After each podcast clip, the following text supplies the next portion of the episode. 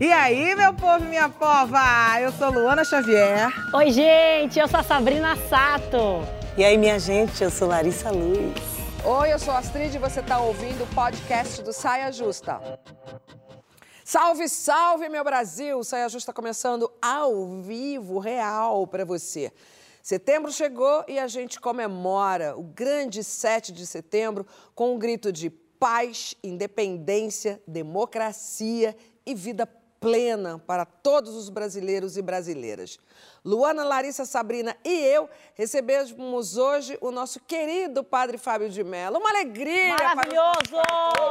Amado! Salve, Fábio! Muito obrigado. E a gente vai começar com um assunto que Larissa agora estava falando. Larissa estava muito séria, toda concentrada, falando muito difícil falar sobre ele, porque não é um assunto que a gente fale no dia a dia, porém ele é necessário. Setembro é o mês das flores e também o mês escolhido para a gente lembrar da importância dos cuidados com a saúde mental, um desafio constante em nossas vidas agitadas. O próximo dia 10 é Dia Mundial de Prevenção ao Suicídio. O Brasil, antes mesmo da pandemia, lidera os rankings globais de depressão e ansiedade. Lidera é o número um, tá, gente? Padre Fábio tem experiência sobre o assunto. Como é que foi conviver com a depressão e qual seria é, a maior dor dela? Eu, primeiramente, eu precisei aprender a conviver com a melancolia. É, são processos muito parecidos, né? Mas melancolia não é, não é patológica, não é um, um processo que precisa ser cuidado.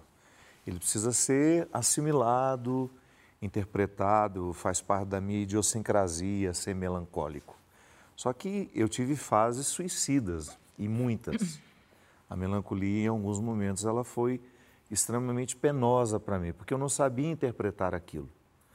Eu só percebia que existia uma sombra na minha forma de ver o mundo. E essa sombra continua até hoje.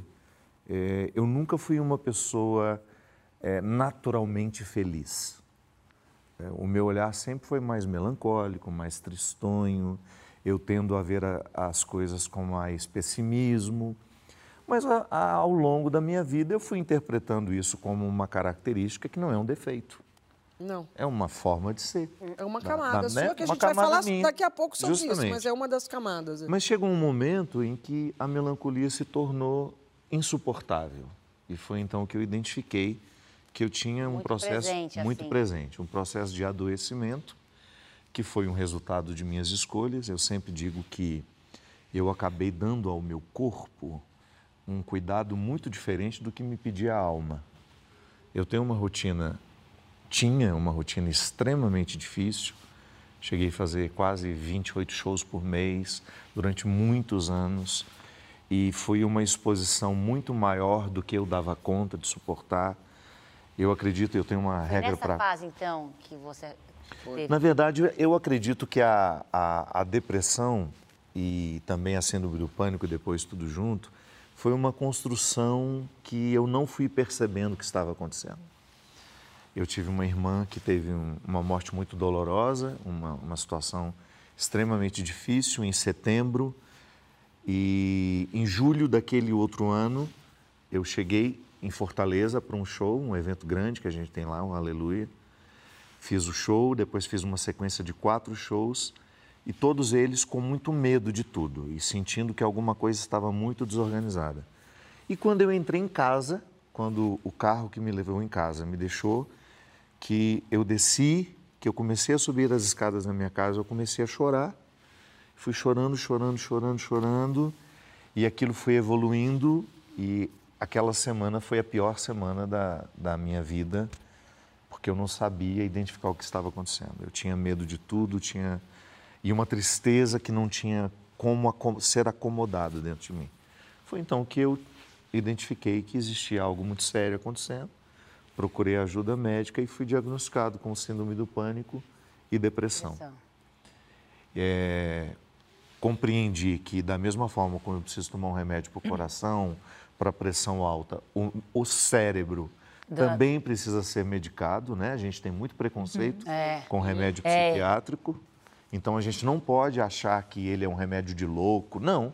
Não. A depressão é um processo químico que pode ser muitas vezes despertado por um estilo de vida ou por uma perda não elaborada, por um luto que não foi vivido. E eu tinha tudo isso. Eu tinha estilo de vida, né? E tinha Exaustivo. perdas extremamente dolorosas que não foram devidamente elaboradas, porque eu não tive tempo. Sim. O, Você o não tinha luto- tempo de, de- Não tinha tempo de viver o luto. Ah, de, de viver o luto Eu, eu sepultei a minha irmã, E dois dias depois. junto com a depressão. Tava no palco junto- cantando. Dois dias depois eu estava no palco cantando. E eu imagino que você deva ter uma dor maior do peso do preconceito dos outros. Mas como assim um padre com depressão? Ah, mas muito, muito. Mas é engraçado, Astrid, que desde o momento que eu fiquei público, que as pessoas começaram a me conhecer, eu não, não vesti um personagem. Eu sempre fui muito espontâneo, né? Fui muito verdadeiro, Transparente, transparente. de- As pessoas diziam, eu era vaidoso, sou vaidoso. Uhum. Gosto de tomar banho, gosto de passar perfume, corto cabelo. Se isso é vaidade, eu sou, então. E, e quando eu apareci, eh, eu fui muito interrogado acerca de uma série de coisas que a própria construção do padre na sociedade gerou aquelas perguntas para mim. Eu era um resultado daquilo que, de alguma forma, a gente, culturalmente, ao longo das- do- do- dos séculos, a gente foi colocando a figura do padre como uma pessoa muito sisuda, muito pronta, que vai ao velório para dar uma palavra de consolo. Eu nunca nem dei conta disso. Às vezes eu ia a um velório e eu chorava mais que os familiares. Então eu nunca tive muito essa coisa de ser pronto.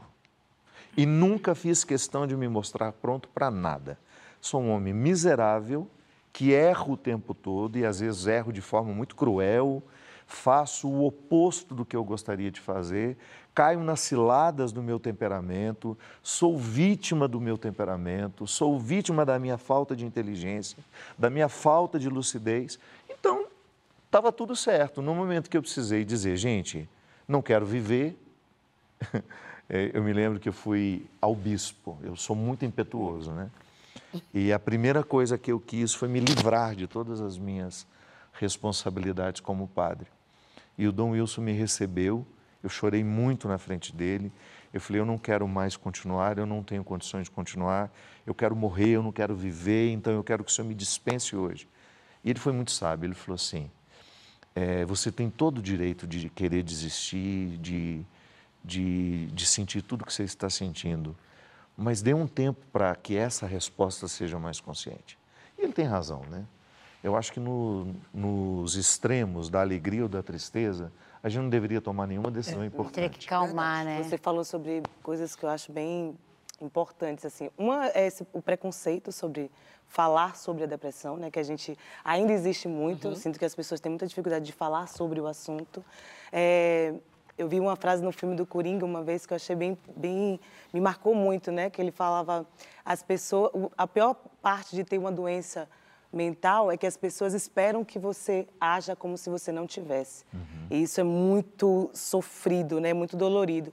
E você falou sobre tristeza e depressão. Eu vi uma coisa migrando assim, né? Porque a tristeza, ela existe um motivo para você estar triste, né?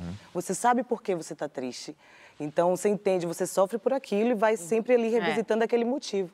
A depressão é a tristeza que se instaura, né? instaura. A, a- a tristeza que, que chega e fica e se aposta e começa a te impedir de fazer as coisas. Eu vi uma vez um depoimento de uma menina em depressão que ela falou: Eu não tenho desejo de tirar a minha vida, eu tenho desejo de nunca ter existido.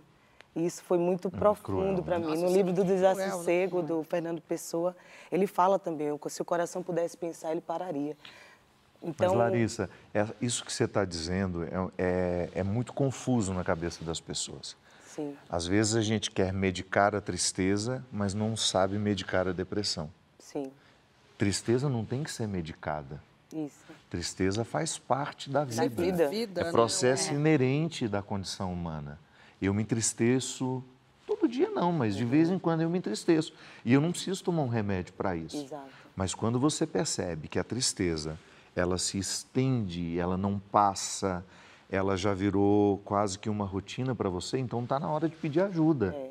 Porque é aí que a gente cai. Isso também que eu ia falar, que essa, para mim, o primeiro passo para você se curar e acessar um Mas tem um muita gente que tem cura vergonha. É essa, essa, esse reconhecimento e querer ajuda, né? Querer que às ajuda. vezes É, você não às consegue acessar a pessoa, Uhum. trazer a pessoa para o processo de cura. Então, querer ajuda, identificar que, que tem, é importante. E a- as pessoas que estão em volta, acolher sem cobrar uma melhora rápida, né? Porque às vezes a depressão, como você falou, é uma coisa que não é pontual, é um estado, é um sintoma de uma outra questão, uma outra doença mental. Então, não cobrar. Acolher, ouvir, mas melhore. não ficar cobrando uma melhor. Mas o que eu percebo também é que esse, essa, essa psicofobia, esse, esse, preconceito que tem em cima da, da depressão acaba causando das pessoas não se abrirem, não procurarem ajuda, não falar. É, eu, eu tive uma depressão pós-parto. É, e eu fiquei durante um bom tempo na cama também, assim. E, e- e eu me culpei muito por estar com depressão. Eu me culpava por estar com... Porque eu, no início falava, ah, é baby blues, é normal. Todo mundo falava pra mim, é normal. Só que eu me culpava porque eu falava assim, caramba, eu tô com minha filha do meu lado. Como que eu tô chorando sem parar? Eu tenho que cuidar dela. Tipo, e eu não conseguia parar de chorar, eu não conseguia melhorar. E, e todo mundo tentando me ajudar, eu não conseguia receber ninguém. É, eu tentei todo mundo segurar de todo jeito as pessoas para não entrarem no meu quarto.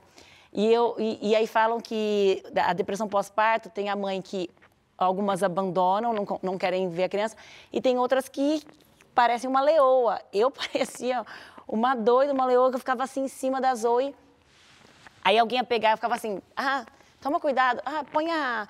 Naquela época, eu pe- pedi para as pessoas colocarem Colocar máscara. máscara. Ainda não era nem pandemia. Não, muito antes. Colocar máscara, eu fiz uma lista. Mas eu fiquei. E eu não entendia. E você dividiu isso publicamente? Eu não. Eu nunca dividi, eu não dividi isso publicamente.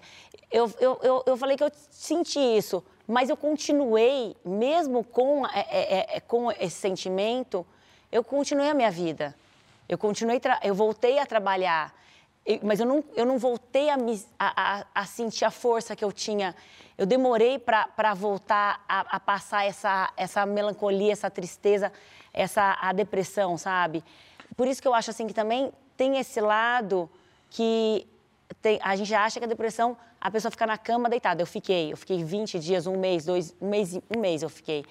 Mas tem também a pessoa que está com a depressão e ela se levanta e continua, Tenta viver. tenta, né? E o perigo que tem também é da pessoa que pede ajuda e as pessoas em volta minimizam, né? Não dão importância, não dão atenção. Eu vi Manda um- a gente viajar. É. Exatamente. Vai fazer alguma coisa e que você gosta. E tem uma coisa que são, as, na verdade, as variações né, desses transtornos psicológicos e psíquicos, porque temos muitos outros, né? Que não só a depressão, mas eu comecei a perceber, quando, na verdade, quando chegou é, esse assunto que a gente ia debater hoje, eu estava num momento de começar a me entender alguns sinais que eu estava sentindo no meu corpo e que não eram comuns para mim, sabe? Então eu comecei a sentir uma determinada angústia e que quando eu falei para minha terapeuta, ela perguntou: "Mas me explica melhor, o que que é essa angústia?" Eu falei: "Não sei. É uma angústia. Eu estou sentindo como se meu corpo estivesse todo tremendo por dentro, internamente. E eu, que sou uma pessoa super emotiva, eu choro, galera que sabe, eu choro por qualquer coisa. Choro por tristeza, choro por alegria, choro por raiva. Eu não estava conseguindo chorar. E uma coisa que eu comecei a me questionar, e que aí eu te trago essa pergunta, inclusive, padre, é porque eu sou uma mulher de muita fé. Eu sou sacerdotisa de Umbanda, eu, eu sigo a minha religião com bastante afinco, eu tenho uma, uma equipe, né? A minha família é um, é um grupo de apoio de verdade. Eu sou uma pessoa extremamente alegre, estou super feliz com o meu trabalho, num dos meus melhores momentos profissionais. E eu comecei a questionar a minha própria fé. Claro. Porque você começa a se perguntar assim: será que eu tenho fé suficiente? Porque você acaba associando uma coisa a outra, né? Você acha que um transtorno como a ansiedade, depressão, burnout, que podem estar ligados a isso, assim. E, o- e o que, que a gente faz quando bate essa, esse tipo de insegurança, sabe? Inclusive, Luana, este aspecto que você salienta é um impeditivo para muitas pessoas reconhecerem que têm depressão. Porque é como se fosse uma coisa anulando outra. Ah, mas eu sou uma pessoa de fé, É, eu não é. posso ter depressão. A gente precisa saber diferenciar as coisas. Sim, a pessoa que tem fé também tem depressão. A fé não me impede de passar pelos processos humanos, pelos desequilíbrios humanos que nós construímos. A fé ela pode me ajudar a superar, mas não me priva de passar por aquilo. Não nos blinda de Não, nada, porque, né? porque senão você vai entrar dentro de um contexto de injustiça. Como é que Deus blinda um e não blinda outro? Não. Todos nós estamos expostos, a gente vive É. com carne viva. Vocês me deram o gancho exatamente para eu chamar um VT, porque a gente vai falar disso. A depressão e a ansiedade manifestam em pessoas dos mais diversos perfis de comportamento. Não tem a ver com classe social, com cor, com meio, com fé, com nada.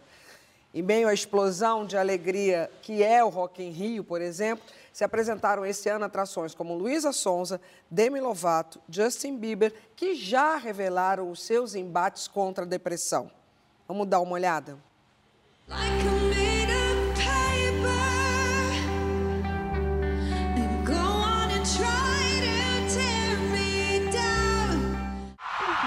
Puta vagabunda interesseira, eu fazendo meu trabalho, escutando só besteira. Sem talento, sem graça forçada, como é me vê com milhões dizendo que eu não valia nada.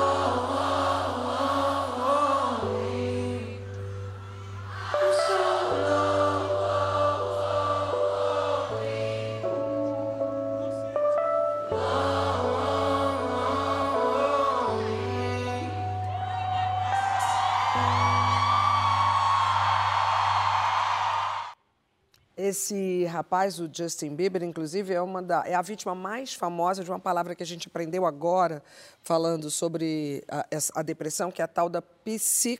Psicofobia. E hoje tinha um grupo de adolescentes na minha casa e um começou a debochar do outro, chamando o outro de autista, porque estava errando no jogo. Eu dei uma aula para eles sobre, sobre isso, porque aquilo que Sabrina já falou, se debocha da dor do outro, Meu a Deus. dor, a, é, a- a saúde mental, quando vivida, acaba virando meme na internet. E é uma coisa muito, muito séria. Tão séria que o rapaz anunciou realmente, depois da apresentação do Rock in Rio, a suspensão de todos os próximos shows. Né? Para um, um- um- qualquer artista gente- que seja. a gente já perdeu- Nesse nível que está, cancelar um- uma, uma turnê não é fácil. Ele, cantor canadense, numa música dele chamada Lonely, ele dá pista até desse desconforto dele que ele fala. Essa que ele estava fazendo ali, vocalizando ali. Se tu. Traduzindo, né? E se você tivesse tudo, mas ninguém para ligar? Como é que fica, Larissa? Ai, falar desse assunto para mim é bem sensível, porque eu acho que todo artista ele tem um pouco de probabilidade, de suscetibilidade a sentir e viver a depressão, assim. O meio artístico ele é muito difícil, ele é muito hostil. A gente tem que lidar com superexposição, com julgamento, a gente tem que lidar com privações, né? A gente tem que lidar com a nossa com a nossa com o nosso eu profundo ali sendo colocado para fora e sujeito a um monte de, de intervenções de pessoas Né, eh, do lado de fora, outros, né? expectativas. É, mesmo então, porque o processo criativo está muito ligado à melancolia. muito. Então, geralmente, quem tem a aptidão artística já tem uma tendência a ser mais Sim. melancólico, a ter mais labirintos dentro de si, mais dificuldade de ver a coisa com clareza. Nem sempre o artista se cerca de pessoas Sim. boas, Eu lembro de versos de, de Florbela Espanca, né? Sou aqui no mundo anda perdido. Nossa, é muita, aqui na vida não é muita ansiedade, é muita angústia. Por isso é tão comum perder-se nas drogas, nos remédios, no álcool. E o artista tem que lidar com isso, com a sua saúde mental virando piada É. em rede pública, mundial. É como se ninguém né? estivesse preocupado com o que a pessoa está sentindo. Uhum. Só, queria, só quisessem sugar. É. Tipo, a gente só quer ver ele. Ninguém está preocupado se ele está bem, se ele está mal. Vamos lá ver o show dele. E, e a gente já perdeu alguns, alguns ídolos nossos, É, né? o, o Muitos ídolos mesmo nossos. já se Sucumbiram suicidou. a É. isso, né? A gente viu a Amy, a Amy saindo da casa dela, trançando as pernas, comprando uma cerveja, voltar para casa dela. E a gente, essa menina vai- não vai durar. E a gente falava, repetia, só que ninguém fez nada. É. Né? Acho que o público precisa entender que o artista não é um holograma, né? É. O artista é um ser que tem coração que sente, assim. E que sente, que sente angústia, que sente dor, que sente... é, tem as sensações e sentimentos que as pessoas que estão daí também têm. Então, A gente precisa admirar menos e respeitar, Respeitar mais. mais. Porque o excesso de admiração também é uma clausura que faz com que o outro viva o tempo todo para a autoimagem. Isso é muito desgastante. sim. Extremamente desgastante.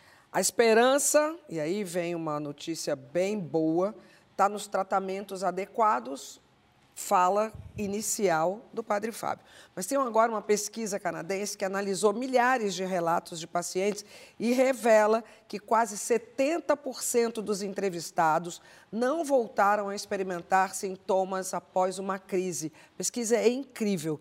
A gente vai entender um pouco mais sobre o assunto com a psicóloga Karina Fukumitsu, pós-doutora em psicologia, palestrante e escritora.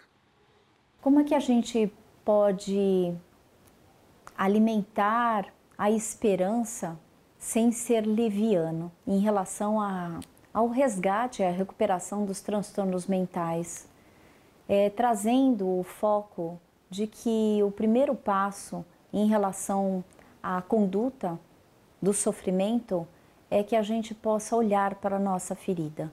Aí você vai, me falar assim, Karina, mas como olhar para a minha ferida se eu já estou sofrendo? A primeira coisa que acontece é que, por instinto de sobrevivência, a gente não quer olhar para a dor, mas a partir da dor que a gente tem condições de olhar para a gente. Então é como se nós né, pudéssemos considerar que aquilo que provoca sofrimento é uma porta de entrada, é um ingresso para que você olhe para você e por isso nós temos que colocar uma lupa, porque normalmente o sofrimento cega a gente das nossas possibilidades existenciais, da nossa saída ou das nossas saídas em relação à nossa né, sanidade, à nossa prática funcional de ser. Então, a ideia é que você possa acolher a sua dor, olhar para ela sem fugir dela e que você possa se apropriar, porque eu tenho certeza, se você não se subestimar, você nunca vai ser a mesma pessoa. Então vai ser um marco. Todo transtorno mental é um marco para você olhar para você e você ter o direito de transformar a sua dor. De Padre Fábio para Luana. A perda da fé em si mesmo é o fio de esperança que a gente tem que se agarrar. Porque na hora que a gente vê Luana falando que começa a sentir uma angústia que ela nunca tinha sentido na vida, estando ela no momento mais legal da vida dela, É. pelo que eu conheço de Luana, né? Da vida de Luana, mas a gente nunca sabe. É fundamental que se agarre nesse fio. Com certeza. Tanto é que é muito difícil você saber onde começa uma e onde come- termina a outra. A fé que eu tenho em Deus e a fé que eu preciso ter em mim.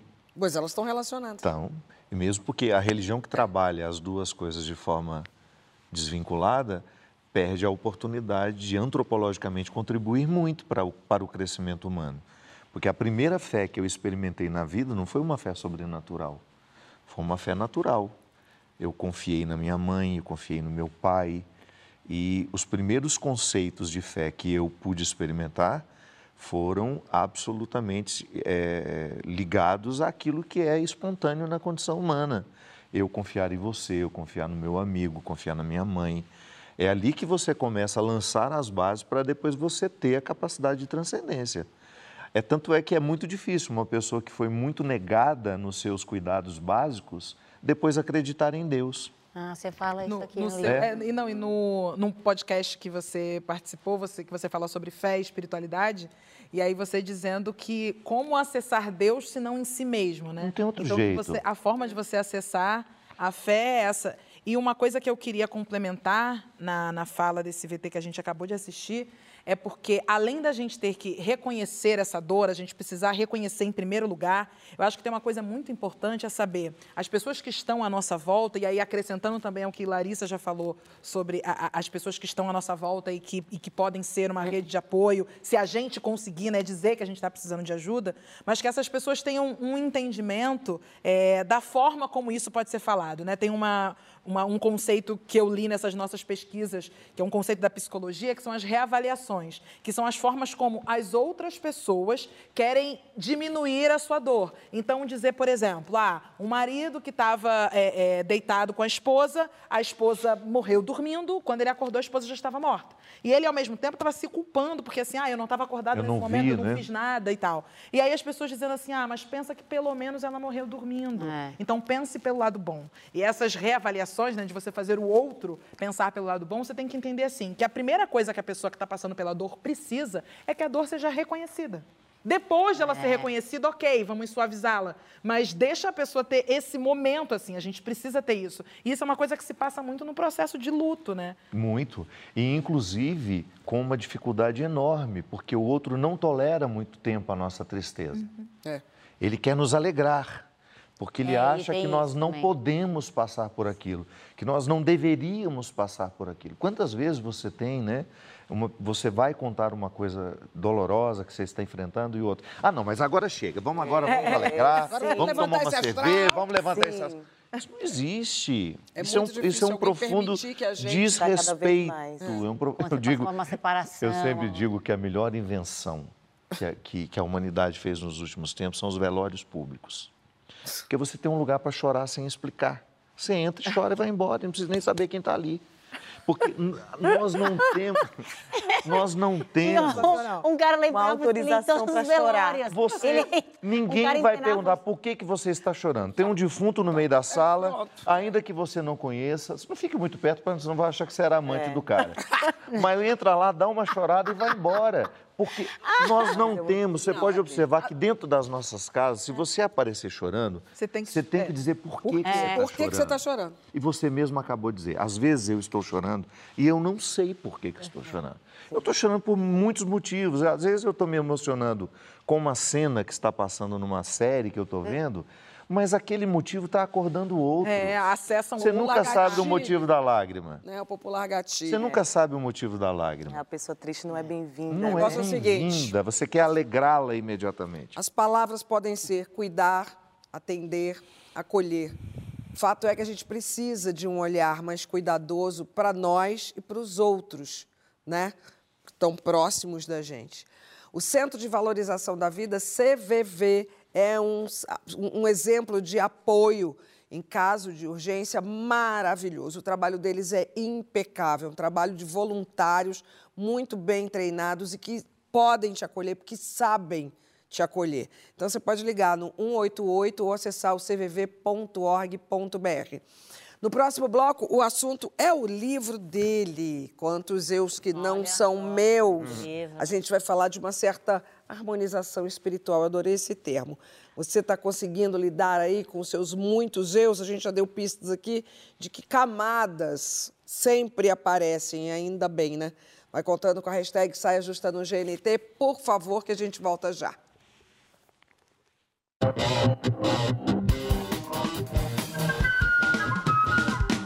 Estamos de volta com o nosso Saia Justa hoje com o Padre Fábio de Mello, que, para nossa alegria, está lançando aqui no Saia o livro Quantos Eus que Não São Meus. Vai, Sabrina. Sabrina. Gente, maravilhoso. Já compra aí. Eu vou comprar pra da minha mãe, o padre já vai autografar aqui. Aniversário dela. Então, Fábio, quantos Eus que não são meus? Pois é, eu posso te ajudar a entender. Mas a primeira tem que responder é você. Rapaz, são tantos. É. Mas eu adorei aquele trecho que eu li da semente. É, eu sou muito agarrada a essa minha semente. Claro. A essa minha origem. E consegui, graças a muitas coisas, me manter fiel a, a esses Ao frutos seu- que ela dá. É. Então, eu vivo catando as minhas sementes e colhendo e plantando de novo. É que, na maioria das pessoas, o- às vezes o aprendizado é muito tardio, né? É. É, eu levo um tempo para saber o que, que é essencial em mim.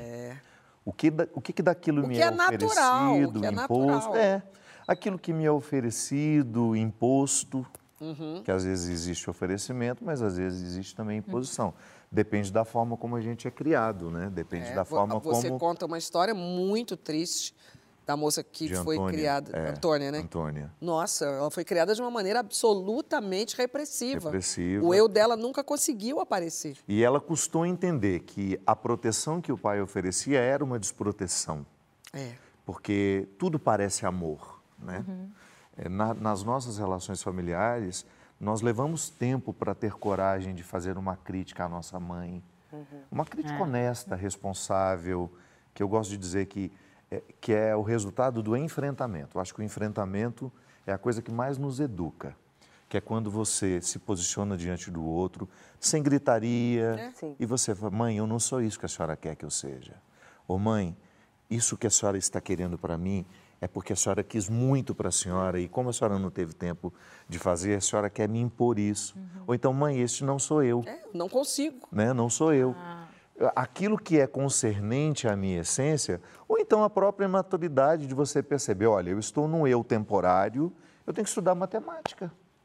Por mais que eu não tenha nenhuma identificação com os cálculos, eu tenho que passar por eles aqui e vou passar Pra- enquanto eu tiver que passar para depois eu me encerrar e estudar aquilo que eu quiser. O grande problema, eu dou esse exemplo no livro. O grande problema é que às vezes as pessoas transformam a própria vida emocional numa eterna aula de matemática sem gostar de matemática. Sim. É a pessoa certa, porque eu acho que Deus não errou com nenhum de nós, é a pessoa certa no lugar errado, na circunstância errada. Logo no, no, no início do livro, você fala sobre a história da Dona Lau, que eu fiquei apaixonada. Não é? Muito porque querida, Dona Ia Lau. mostrar essa coisa de que o sonho que a gente tem na infância, muito provavelmente, é o nosso eu de verdade, É, né? justamente. Então, ela nutria o sonho de, de, de se tornar dentista Uhum. e, no entanto, foi cuidar da família, casou, teve filho e fez isso durante muito tempo, de cuidar daquele espaço doméstico. E aos 52 anos é que ela foi Encerrou, realizar o encerrou sonho ali. de... Manteve esse Isso é sonho legal vivo, né? É, e é- eu acredito que a, a grande dificuldade das pessoas, primeiramente, é autoconhecimento. A gente tem poucas informações sobre nós. A gente vive de forma muito reativa, pouco reflexiva, Cada vez mais. cada vez mais. Então a gente reage muito rapidamente a tudo, mas a gente tem pouco tempo para a gente poder se entender. E até para digerir as informações e o que nos chega através do saber ou da convivência com outras pessoas. Sim, e tanto é que eu acredito que hoje ah, o que chega das outras pessoas está sendo mais filtrado por essa geração mais jovem, que eu acho que é mais corajosa em reagir. Assim, Menos, Ma- menos nega. Maria vai com as outras, É, né? Ao que nega. Você pode observar que são pessoas muito mais livres do que nós. Muito mais. Muito mais. Essa palavra. Elas não têm o- tanto o apego financeiro que nós tivemos. É. Elas não têm tanta preocupação com o futuro que nós tivemos. Porque nós somos muito educados para este posicionamento Total. preventivo. Eles não. Eles estão mais acordados com o tempo presente. Então, eles, eles acham desnecessário ter um carro, eles acham desnecessário ter uma casa, por quê? Eles querem trabalhar com a possibilidade de mudar de ideia, de não ser essa cidade que eles escolhem. A gente não. A gente foi educado para ter um chão fixado e completamente negado na possibilidade de você obedecer a sua alma nômade. Porque tem gente que é nômade por natureza. Tem gente que não nasceu para o casamento e se casa. Tem gente que não nasceu para a maternidade, tem filho. Aí a gente fica romantizando isso tudo depois. A gente romantiza a tragédia de não termos sido sinceros, Aí aquele, fiéis a nós. Aquele eu da essência. Tá lá gritando socorro, Coberto com coitado. essas camadas, como se fosse uma Várias assoalho que vai passando camada de verniz, né? Você Tem falou um- uma palavra que, eu- que, é, que é bem importante, né? Coragem, porque a gente vive sob a custódia do medo. E o medo faz com que a gente perca a nossa autenticidade, porque a gente tem medo do que a pessoa vai pensar, tem medo do que como as pessoas vão reagir, é, sobre o nosso, tem medo de se mostrar vulnerável. Então o medo é o grande vilão da autenticidade, né? E para mim não tem como alcançar uma plenitude sem a gente poder ser o que a gente é. Né? Você fala no livro também sobre os perigos de, de- dessa contestação do nosso eu, né? quando a pessoa É. não aceita e não, não, não deixa que a gente se, Porque se qual que é o manifeste nosso nossa- maior temor na primeira infância? Sermos negados. Sim. Não sermos aceitos. Não sermos amados. Então, a nossa relação com os nossos progenitores, quando eles não entendem a nossa autenticidade, quando eles não estão dispostos a nos perceberem como são, é, se eles só nos interpretam como um exercício biológico de continuidade e não como uma outra pessoa que terá desejos, Vontades. vontades, Sonhos. é, sonhos, Qual é o nosso medo? Contrariá-los. Contrariar. Ai, meu Deus, a minha mãe não gosta quando eu faço isso. Uhum. Tá certo. Existem processos que são educatórios, normais na vida. A mãe vai ensinar o que é certo, o que que é errado. Não é bonito você maltratar alguém, não é bonito você Praticar violência, alguém, praticar a violência, ser preconceituoso. Eu não estou dizendo disso. Eu estou dizendo é quando você mostra um traço da sua personalidade e o outro não valida que você tem o direito de ser Sim. aquilo. Então você vai criando em você uma autorrejeição. Então, se meu pai não me aprova quando eu digo que quero isso, quando, se eu tenho a rejeição da minha mãe, então eu também preciso negar, porque eu preciso ser amado. Se não tem o filtro da maturidade que me diz, dane-se, não quer me amar, a gente ainda não tem isso, a gente ainda fica querendo ser é o amado por filtro, acho, todos. da maturidade, é o filtro da verdade, né? É de você ter Porque um às vezes a maturidade que dá isso. É, não, mas aí só lá na frente, né? Mas se você conseguir trabalhar a verdade das suas vontades, você ser sincero com você, isso uma criança pode ser. Eu ensino isso para o meu filho. Não finja que você É. Não não, finja. quer, não finja Não finja que você seus não gostou, sentimentos. não finja que você não gosta, não É. finja que você gosta. Né? É, o importante é, Eu- tipo, aí tem, né? Eu- eu- Conhecereis a verdade E e a verdade libertará. vos libertará. Essa é boa. Mas eu procuro, Eu eu tenho, procuro eu tenho uma dizer- frase ótima, a gente nasce livre, depois as pessoas nos educam. Vai, Sabrina. Eu procuro o padre sempre deixar, eu falo assim, eu deixo, deixar minha criança, conversar com a minha criança. E eu aprendi isso quando eu estava fazendo, facu- fazendo faculdade de jornalismo e estava trabalhando em uma loja. E eu tinha acabado de largar a faculdade de dança, eu estava me perdida, não sabia o que eu queria fazer. Aí eu come- comecei a fazer, chamava análise transacional. E aí você faz um roteiro da sua infância, um script da sua vida, do zero aos sete anos, dos seus dons, dos seus talentos, do que você gosta, do que você não gosta. E você tem que resgatar, você tem que ir lá na, na Sabrininha. Res- Brilho. Sabrininha vive Resgatar. com ela, Ela é a caixa preta. A Sabrininha é a, É a caixa preta. que vai te orientar a vida inteira. É. Aí eu fui lá na Sabrininha e fiquei assim. Por quê? Porque tem o, tem o ego, tem a, a- a educação dos seus pais, tem o você querer agradar, tem o que os seus amigos vão achar de você, o que você. E aí você se isola disso tudo e vai lá na Sabrininha ver o que, que ela quer, quais são os sonhos dela. E foi isso que me libertou para eu realizar esse sonho de trabalhar na, tele- na televisão, de falar, "Ai, eu quero, é isso que eu quero e vou atrás. Nasceu para isso, né? Porque eu tinha vergonha de assumir isso para minhas amigas e para os meus amigos. É. Então eu precisei ir na. ir Quer na- dizer, você não tinha vergonha quando era criança, Criança. pitiquinha, Aí e depois depois eu passou a come- você Aí eu perdeu comecei isso. a ter vergonha. É. Porque eu achava que eu não ia ter chance pela minha aparência, pelos meus. Eu achava que eu não ia ter chance. Então, É, sua como... aparência realmente é Não, esquisitinha. pela por ser japonesa, assim, tudo. Eu achava que eu não ia ter chance. Então, como eu achava que não ia ter chance e e era tudo tão distante. Você negava Eu preferi. É, Mas é a frase genial de Milton Nascimento. Há um menino, há um moleque morando morando, sempre no meu coração. É. Toda vez que o adulto balança, Ele ele vem vem, para me dar a mão. Por quê? É o que sabe de mim. A metáfora é linda. Eu tenho uma parte em mim que nunca será ocultada. Ela nunca poderá viver sob disfarce. E quanto mais eu crio situações favoráveis ao desvelamento da minha verdade, mais o menino vai tendo coragem de dizer, inclusive até mesmo para nos desmascarar naquilo que parece importante, porque hoje a gente tem vivido de forma muito estranha, né? Eu acho que as redes sociais, o nosso estilo de vida, ele nos põe o tempo todo querendo a validação do outro. Sim. É, é, isso é doentio. Nós estamos na vitrine o tempo todo, querendo ser aclamados, querendo ser curtidos, Querendo querendo ser né? visualizados. Isso, eu não sei qual é o déficit que isso pode gerar em nós, mas uma coisa é certa: a- aquilo que é essencial em você saberá sobreviver, mesmo quando não houver nenhuma validação do outro, quando não houver nenhuma curtida. Se for um valor essencial, ele sobrevive. Assim seja. Tem Amém. mais uma pra gente colocar na roda, que é a Jute Jute. Tava faltando ela.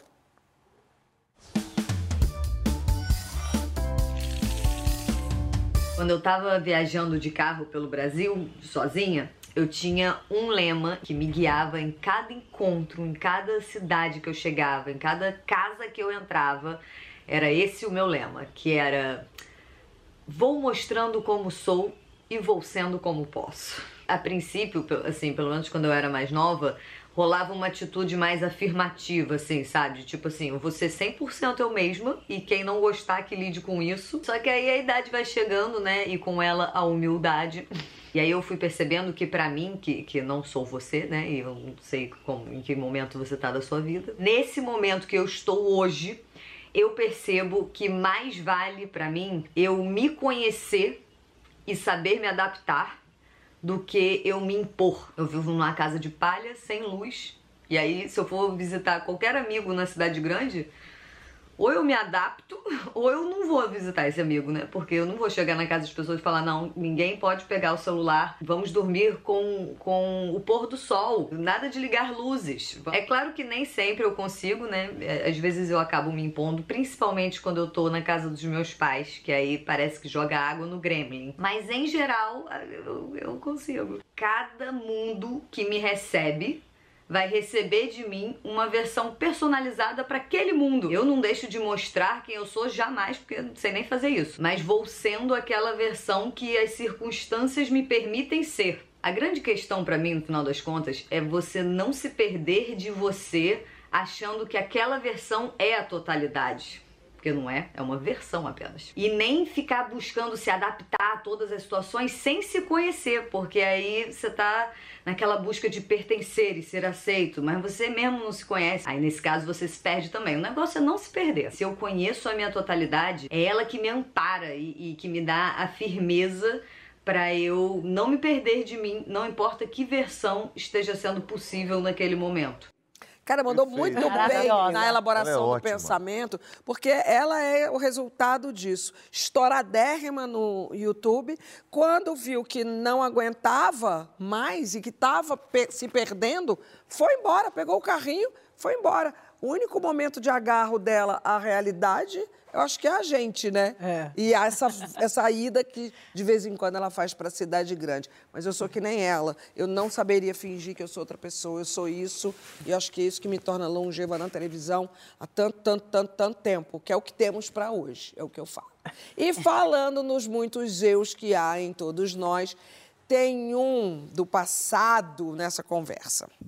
Bom, o Saia Justa está fazendo 20 anos, neste ano de 2022, uma graça de programa, né? Tão lindo, começou lá atrás, 20 anos. Fernanda, Yang, Deus o tenha. Ô, gente. Oh, meu Deus, que, ai, que Que falta. arrependimento de não ter conhecido essa Ah, menina. você não sabe, era Você mais... lembra que a que gente era amigo de de encontrar- WhatsApp. Ah, Eu não consigo Ela- apagar as é- mensagens da Fernanda eu até hoje, os também, não áudios apago dela. também não. Lindo. Bom, enfim, Fernanda Young, Mônica Waldvogel, Marisa Hort, Rita Lee e Padre Fábio de Mello estava onde? Quando elas estavam ralando aqui. Nossa, eu virei prova contra mim, olha isso. Pode rodar, prova contra mim. Entra no teu quarto e acenda a luz. Abra o teu armário e descubra ali. Seu reino santo começou. Ou se ainda é sonho que não te tocou. Tira a máscara sem medo, vê por onde vão teus pés. E descubra se o que crês já transformou o que tu és. Não te prendas na mentira, nem dê asas à ilusão. A verdade torna livre o coração.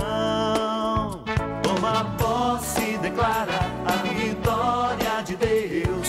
Dia a dia, passo a passo, planejando a tua vida. É pecado rir A padre. dancinha é maravilhosa. Quase menudo. Não sei nem por onde eu começo a comentar.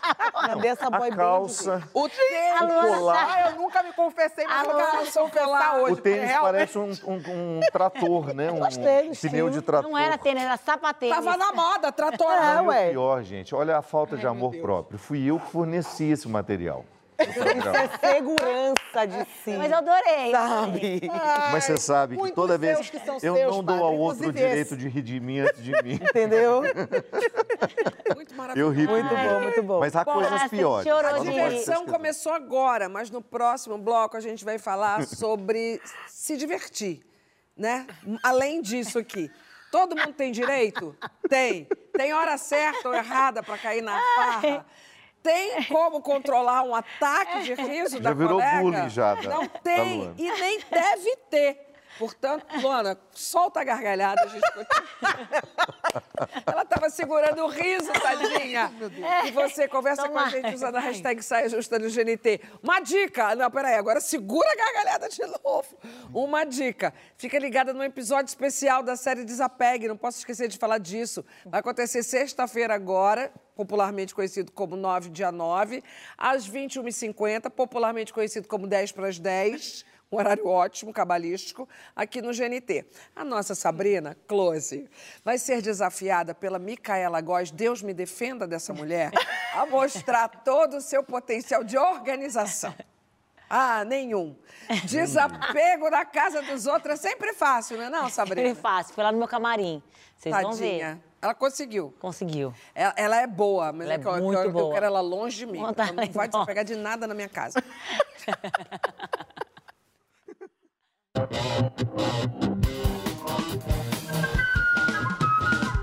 Estamos de volta com o Padre Fábio no nosso sofá. Diversão é um direito de todos, mas existem momentos especiais para soltar a fera que habita em nossa alma. Líderes espirituais, políticos e militantes estão sempre na mira de críticos, até mesmo na hora do lazer. Recentemente, a primeira-ministra da Finlândia, Sanna Marin, foi criticada a partir de um vídeo em que ela dança bem soltinha com amigos em uma festa dentro de uma casa, uma situação privada. Bom, e tem mais gente que passa por isso. Dá uma olhada. O que há de tão estranho quando vemos pessoas se divertindo, pessoas como líderes espirituais, pessoas como executivos, médicos, mães, né? É interessante falar sobre isso agora, justamente agora, porque a gente está nessa nesse ponto da história em que a gente está se observando de uma forma nunca vista, né, na nossa era. Então é preciso entender quais são as origens dessas questões que a gente está vivendo na Terra, de tudo que a gente está passando, a gente vai precisar de usar uma atenção maior, né, para que a gente consiga realmente encontrar a saída. Qualquer um de nós, independentemente da sua religião, da sua vocação, pode encontrar esse conhecimento, esse contentamento, esse voto de ser um ser humano bom, feliz e completo nesta vida, sem etiquetas, sem ignorância. Isso se fui julgada e muito. Uma delas foi que eu falei que eu ia fumar numa sacada e me disseram, mas a senhora fuma? E disse, e bebo. Não é? Parei de fumar, parei de beber, não por religiosa, por saúde, como qualquer ser humano.